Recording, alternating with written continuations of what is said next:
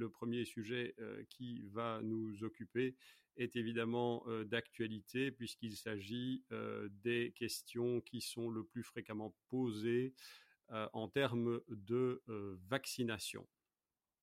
Alors il est vrai que la campagne de vaccination en Belgique avance bien, de plus en plus de personnes sont vaccinées, mais néanmoins des questions subsistent.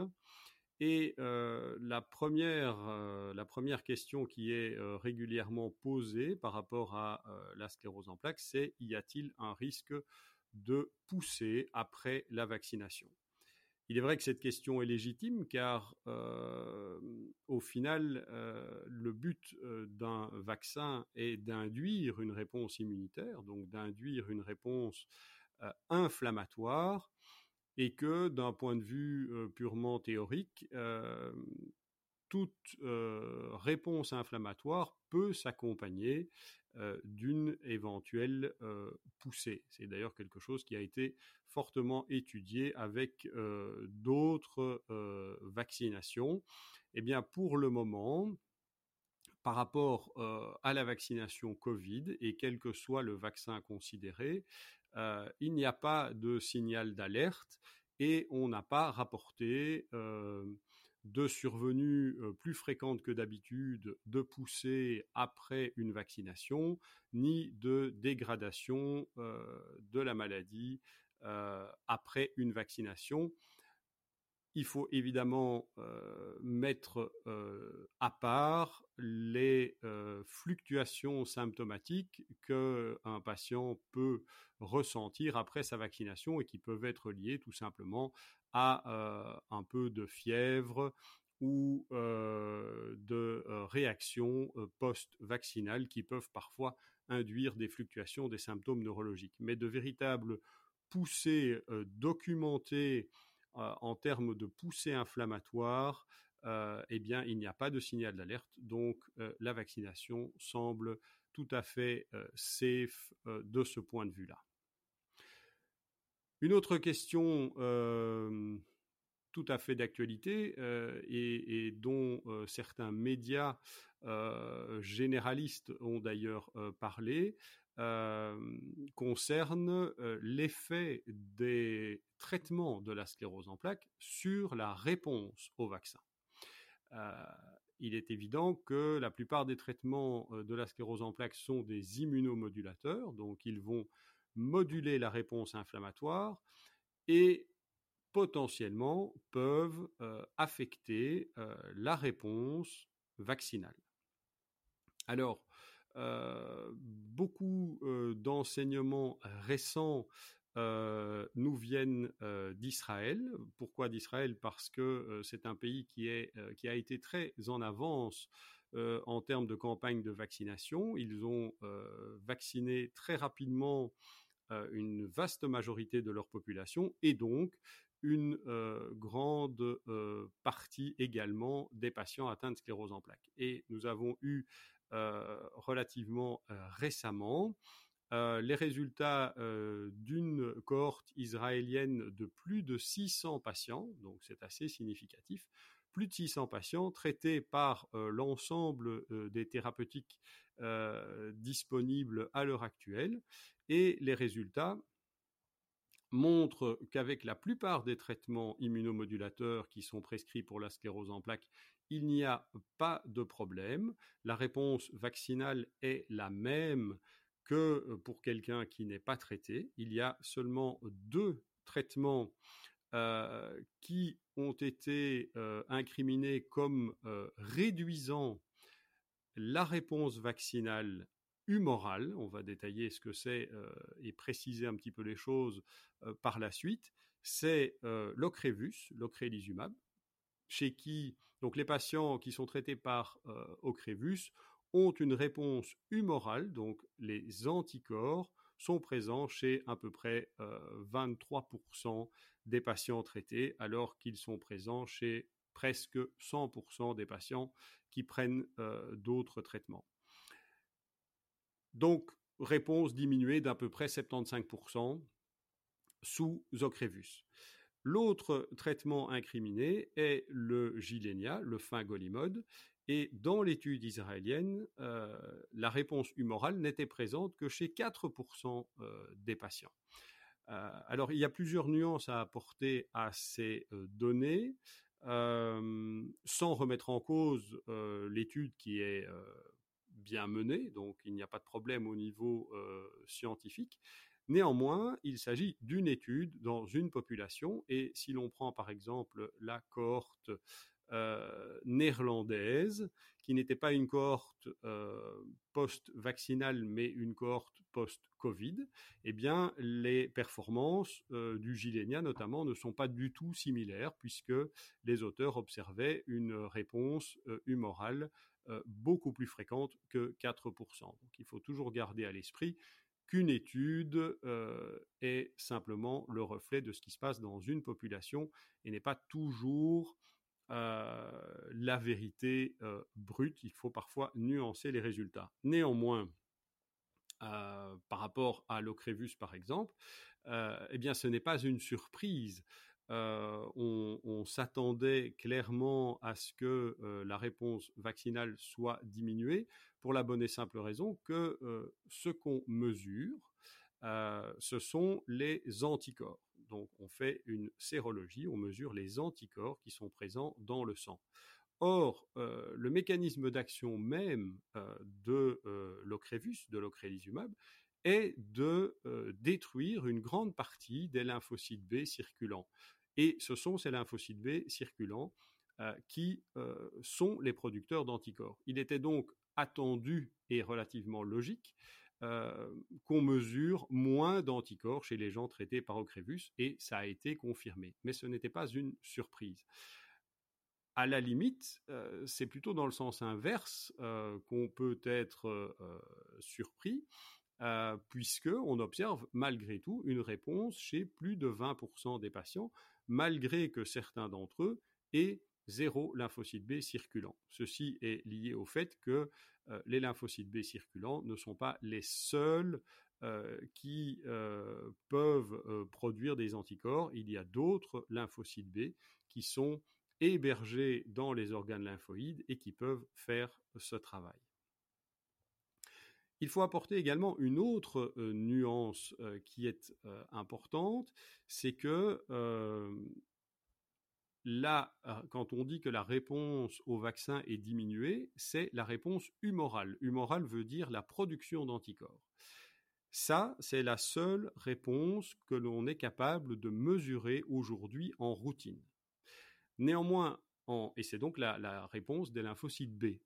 Néanmoins, en recherche, euh, certains auteurs se sont intéressés à la réponse des lymphocytes T, et la réponse des lymphocytes T est également importante puisque ce sont les premières lignes de défense euh, antivirales et cette réponse a été montrée être présente chez la plupart des patients traités par ocrelizumab, par ocrevus, même si ceux-ci n'avaient pas d'anticorps. Donc, il est très probable, et ça c'est probablement ce qu'il faut retenir, il est très probable que avoir des anticorps suite à sa vaccination est une bonne chose. Il y a même des articles qui semblent dire que ces anticorps ont un effet, et c'est de nouveau quelque chose de relativement attendu, euh, protecteur sur la sévérité d'un éventuel euh, Covid.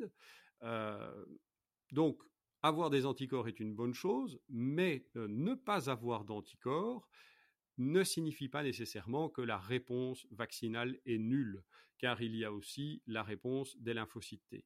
Et celle-ci, elle n'est pas mesurée en routine. Donc on ne peut pas savoir à quel point elle est importante. Et la seule euh, chose qui va nous permettre euh, de savoir si la vaccination est euh, un peu partiellement ou presque totalement efficace, même en l'absence d'anticorps, ce sera d'observer la survenue euh, éventuelle de cas de Covid et leur sévérité chez des personnes qui sont vaccinées et qui n'avaient pas malgré tout euh, d'anticorps. C'est la seule manière qu'on va avoir de euh, préciser cette réponse. Mais donc les choses doivent être nuancées et il faut savoir que on ne s'intéresse qu'à la réponse qui est mesurable. Alors, une autre question corollaire de la première, en tout cas de la précédente, c'est de savoir ce que l'on fera et est-ce que une troisième dose de vaccin, par exemple, pourrait être recommandée. Alors, il est probable que oui, une injection de boost euh, sera probablement nécessaire ou, devrait peut-être être tenté chez les personnes qui n'ont pas eu de réponse euh, humorale après leurs deux premières injections.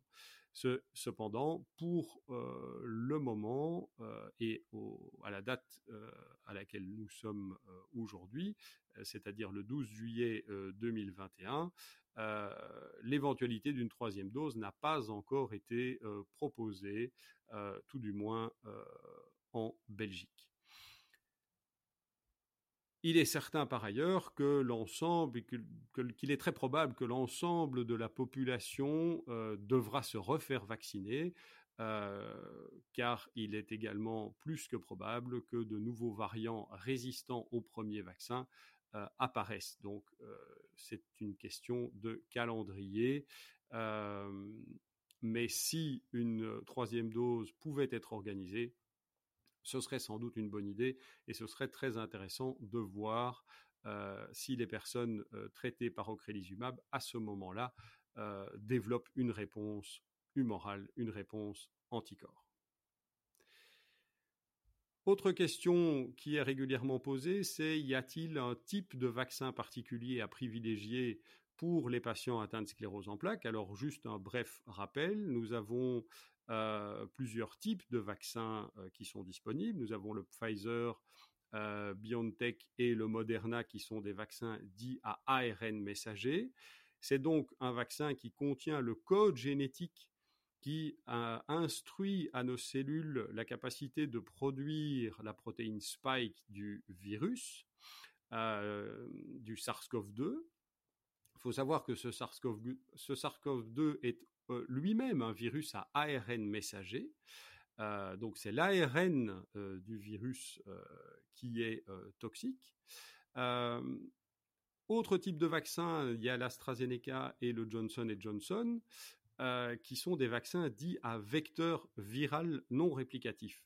C'est-à-dire que ces vaccins utilisent une version inoffensive d'un autre virus, par exemple l'adénovirus, qui sert de vecteur et qui va euh, contenir le matériel génétique du virus cible, le SARS-CoV-2, euh, et euh, instruire nos cellules à produire la protéine spike et ainsi induire une réponse immunitaire. Donc le but est toujours le même, c'est de présenter au système immunitaire une protéine du virus qui permet d'initier la réponse immune de telle manière que lorsque le système immunitaire rencontrera le vrai virus, eh il est déjà éduqué et il peut directement réagir et euh, désactiver ce virus.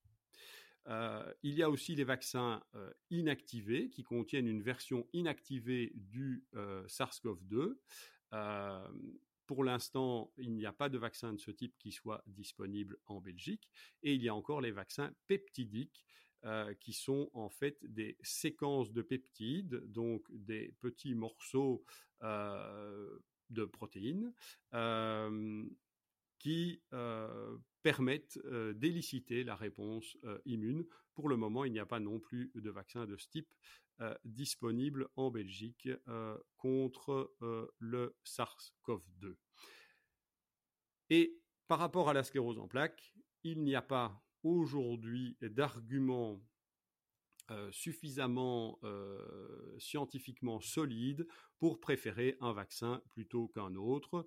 Donc on suit euh, les guidelines nationales et à l'heure actuelle, de nouveau à la date d'aujourd'hui, la population de moins de 41 ans reçoit un vaccin qui est probablement le Pfizer ou le Moderna, l'AstraZeneca étant euh, réservé à la population de plus de 41 ans. Pourquoi? Eh bien, parce que la plupart des cas de thrombose dont on a beaucoup parlé euh, dans les médias euh, avec euh, les vaccins Astra et les vaccins adénovirus, eh bien, se sont produits chez des gens jeunes. Alors, on a décidé, les autorités ont décidé de proposer le vaccin aux personnes de plus de 41 ans. Et ça, c'est également une question très fréquemment posée. c'est quid des cas de thrombose avec le vaccin AstraZeneca? Alors, il faut savoir quels sont les faits. il y a eu 20 millions de doses de vaccins AstraZeneca administrés dans le monde. Il y a eu 7 cas de coagulation intravasculaire disséminée, 18 cas de thrombose veineuse cérébrale et 9 décès sur 20 millions de doses. Ça, ce sont les faits euh, aujourd'hui, euh, mis à jour, pour être tout à fait exact, au 22 mars 2021. Euh, par rapport à ces cas, il n'y a pas eu de facteur de risque particulièrement retrouvé et pas de différence entre euh, les sexes, donc les hommes ou les femmes n'étaient pas plus à risque les uns par rapport aux autres. Donc, 7 cas de coagulation intravasculaire, 18 cas de thrombose cérébrale et 9 décès sur 20 millions de doses. Il faut savoir euh, que euh, c'est évidemment quelque chose qui est important à surveiller. Mais si l'on est concerné par le risque de thrombose, il y a un point euh, qu'il faut aussi ajouter dans la discussion, c'est le risque de faire une thrombose, euh, par exemple une thrombose veineuse profonde, euh, en cas de Covid, et surtout si on est hospitalisé, qui est probablement plus élevé que 10%. Donc, par rapport à, à quelques cas sur 20 millions de doses, un risque de 10% de faire une thrombose en cas de Covid est probablement plus important. Donc, à nouveau, la protection et le bénéfice euh, du vaccin est probablement nettement supérieur au risque qui existe, euh, mais qui est extrêmement rare, de faire une thrombose après un vaccin Astra.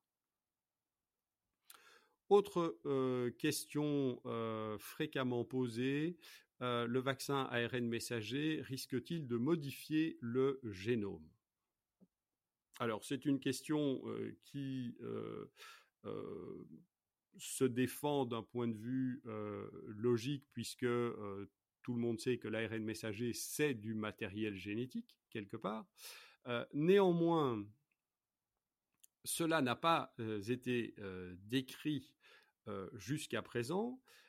L'ARN messager euh, qui est injecté est injecté dans une capsule lipidique et ce qui n'est pas utilisé est euh, normalement détruit par des enzymes. Et quand bien même on, imaginerait, même si ça n'a jamais été démontré, quand bien même on imaginerait euh, que ce matériel génétique puisse par l'intermédiaire euh, d'enzymes euh, réplicatrices euh, et notamment inverses s'inclure dans l'ADN, ce qui est conceptuellement possible sans jamais avoir été démontré, eh bien, il faudrait pour cela, parce que ça se produit extrêmement rarement, il faudrait pour cela une exposition à une quantité, une quantité d'ARN messager euh, astronomique. Euh, parce que si un événement se produit de manière très rare une fois sur 5 millions, eh bien pour avoir un risque de rencontrer cet événement, quel qu'il soit, ça c'est de la statistique, eh bien il faut énormément d'événements. Donc dans le cas présent, si on imagine que la chose soit possible, Sachant qu'elle est extrêmement rare, il faudrait énormément d'exposition à l'ARN messager. Et à nouveau, la dose euh, que l'on injecte d'ARN messager avec un vaccin qui est de l'ordre de 20 microgrammes euh, est probablement loin d'être suffisante pour que l'exposition soit suffisante, pour que le risque théorique existe, euh, sachant qu'il s'agit d'un risque théorique. Et à nouveau, s'il y a bien un moment où le corps est exposé à une énorme quantité d'ARN messager de SARS-CoV-2, c'est en pleine injection, en pleine infection Covid. Donc, de nouveau, si ce mécanisme devait se produire, ce serait beaucoup plus probablement en plein milieu d'une infection Covid qu'après une vaccination. Donc c'est probablement euh, un risque euh, que euh, on ne court pas en se faisant vacciner. Et enfin, quelles sont les recommandations par rapport aux patients atteints de sclérose en plaques et à leur traitement? Ben, la première recommandation que l'on peut faire et que l'on doit répéter, c'est que les, personnes atteintes de sclérose en plaques doivent se faire vacciner, en tout cas devraient se faire vacciner. Chacun est libre de son choix, donc ce n'est pas une obligation, mais c'est hautement recommandé, et ce, dès qu'elles en ont la possibilité. Alors, sous interféron, euh, sous euh, Copaxone, sous Obadjo, sous Tecfidera et sous Tisabri, il ne faut pas retarder le démarrage du traitement pour la vaccination. Il n'y a pas d'ajustement de dose qui soit nécessaire. On peut vacciner sous traitement, peu importe le timing. Pour euh, tous les mods, ce qu'on appelle les mods, c'est-à-dire le fingolimod, le gilenia, le siponimod, le mayzent, euh, l'osanimode, le zeposia et le ponésimode, le ponvori. Euh, si c'est possible, euh, on conseille de se faire vacciner de telle manière à ce que la seconde dose de vaccin soit administrée deux à quatre semaines avant de démarrer le traitement. Et si le traitement est déjà entamé, il faut tenter la vaccination dès qu'elle est disponible sans ajustement de dose. Pour l'alemtuzumab, le lemtrada, si possible, on essaye de se faire vacciner euh, avant de débuter le traitement, de nouveau de manière à ce que la deuxième dose soit administrée deux à quatre semaines avant. Mais si le traitement est entamé, euh, il faut essayer euh, de vacciner au moins 12 semaines après le dernier cycle au moment où euh, probablement le système immunitaire est en train de se reconstituer et au moins quatre semaines avant le suivant. Ça, c'est la recommandation. Après, il faut évidemment s'adapter au calendrier et à la disponibilité du vaccin. Il vaut toujours mieux tenter et évaluer après euh, la réponse vaccinale. Mais s'il est possible de respecter ce canevas, c'est sans doute euh, une bonne idée. Avec la cladribine, le Mavenclad, euh, c'est pareil. Si possible, on essaye de vacciner avant le début du traitement et de manière à ce que la deuxième dose soit administrée deux à quatre semaines avant de démarrer. Si le traitement est déjà entamé, on peut vacciner quand le vaccin est disponible. Les données, ben, notamment les données israéliennes, ont montré que, euh, grosso modo, quel que soit le moment de vaccination, la réponse humorale était toujours présente chez les patients sous Mavenclad. Pour l'ocrelizumab et le rituximab, donc les, thérapies euh, anti-CD20, euh, si possible, on essaiera de se faire vacciner avant que le traitement ait commencé, deux à quatre semaines avant. Et si le traitement est déjà entamé, on essaye, mais de nouveau dans la mesure du possible, de euh, vacciner le plus à distance possible, au moins 12 semaines de la dernière dose et quatre semaines avant la suivante. Donc, en gros, le plus à distance possible du dernier cycle et avec euh, une temporisation de quatre semaines avant le cycle suivant. Pour l'ofatumumab, euh, le Kesimta qui va arriver euh, bientôt cette année, qui est aussi une thérapie anti-CD20, eh bien, de nouveau, on essaiera de vacciner avant le début du traitement. Si le traitement est déjà entamé, on essaye de vacciner à distance de l'injection précédente, ce sont des injections euh, mensuelles en sous-cutané, euh, mais avec au moins deux semaines de distance avec la suivante. Donc ça veut dire qu'on devra décaler un petit peu l'injection suivante pour avoir euh, une distance suffisante. Et enfin, par rapport au traitement de la poussée, qui sont les corticoïdes à haute dose, on essaye d'avoir au moins cinq jours entre la dernière dose de corticoïdes et la vaccination. Voilà en somme les questions qui reviennent le plus souvent au sujet de la vaccination. J'espère que euh, ces réponses euh, auront pu clarifier euh, certaines choses et que maintenant les, les, choses sont plus claires par rapport à la vaccination.